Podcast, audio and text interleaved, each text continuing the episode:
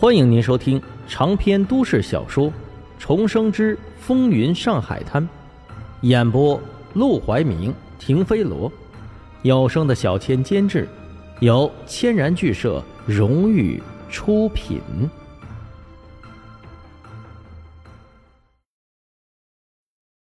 第二百六十一章：再进皇宫馆。不想死就会怕死，怕就会求饶。这个时候再上刑具，他们一定会受不了。时间差不多了，他话音刚落，房门就被敲醒。两个伙计在门口喊道：“生哥，他们招了。”阿广顿时一脸佩服的看向沈梦生，他何止是聪明，简直是料事如神呐！你先在这里喝茶，我去去就来。沈梦生带着伙计来到地牢的时候，那两个人才挨了刑具第一遍的一半而已。但尽管如此，他们也是半死不活，浑身虚脱。要是搁他们往常的承受能力，这还不算什么。现在他们所表现出来的这种状态，其实是心理作用大于生理作用。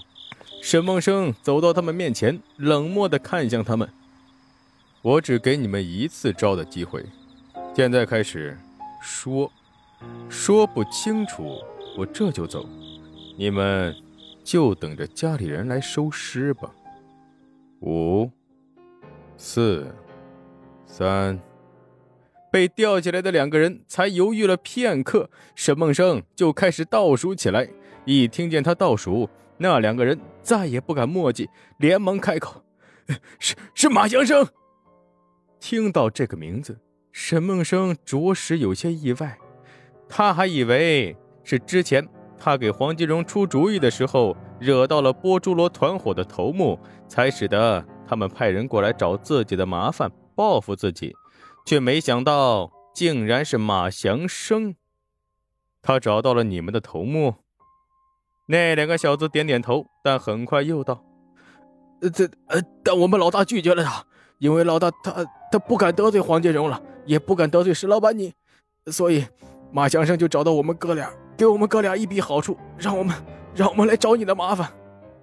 原来是这样，沈梦生笑了，不过是冷笑。这个马强生不是跟了杜月笙吗？不是在忙三星公司的事儿吗？怎么还有闲工夫对付自己？看来自己给他制造的麻烦还不够多。打死！扔到他们犯事的巷子里去。留下一句话，沈梦生面无表情的离开了。他暂时杀不了马祥生，但又要杜绝这种事发生，就必须杀一儆百，打死他们，把他们扔进巷子里。消息很快就会传到波珠罗的那些人耳中。他们知道沈梦生这么不好惹，以后就不会再敢过来。哪怕是马祥生找到他们，哪怕……是马祥生给他们再多的钱，为了保命，他们也不敢接这个单子。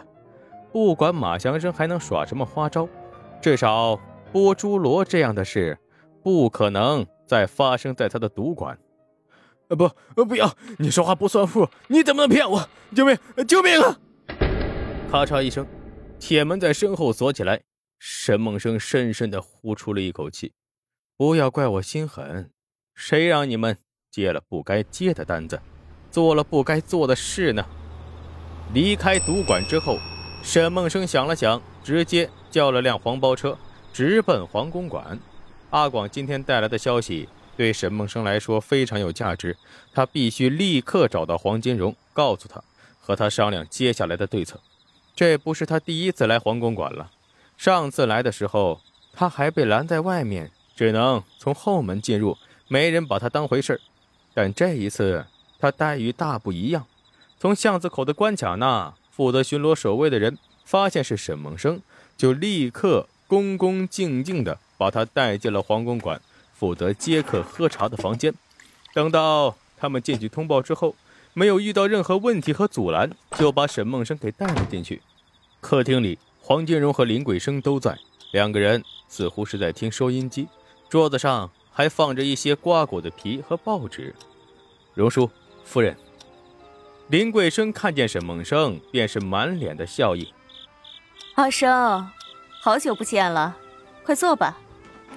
这么晚来找荣哥，一定是有什么很重要的事情吧？沈梦生点头，是，事关重大，只能晚上来打扰，破坏了你们的二人时光，真的很抱歉。林桂生闻言却是无奈一笑，垂眸的瞬间掩去了些许的尴尬。其实。他刚才和黄金荣面对面的在沙发上坐了一个多小时，一句话都没说。他们都老夫老妻了，已经没有了男女调情的心思，而在事业上又基本是各忙各的，并不干涉彼此，所以实在是没话聊。沈梦生的到来倒是破除了这种尴尬。什么事？快说吧。黄金荣也很感激沈梦生的到来。说实话。沈梦生再不来，他就要坐不住了。天知道他多想出去风流快活，去戏院里听听戏，找陆兰春找找刺激。可他刚刚和林桂生和好，不能让他失望。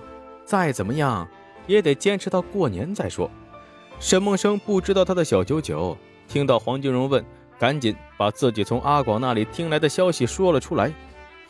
哼，他想把烟土。送进上海来买卖，不肯给我过路费，烟土自然运不进来，运不进来，他只能运走。有什么稀奇的？沈梦生却摇头，恐怕没这么简单。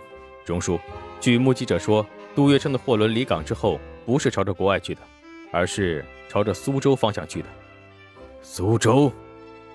黄金荣一愣，这倒是他没想到的，他还以为。杜月笙把货轮送走，是因为他后悔了，害怕了，觉得自己做不了这个生意了，想把货给退回去。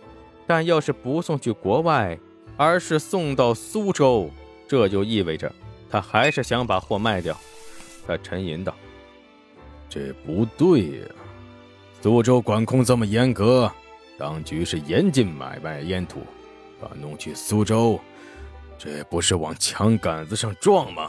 贿赂当局，当局能直接把他抓起来；不贿赂吧，当局还是会把他抓起来。他怎么卖？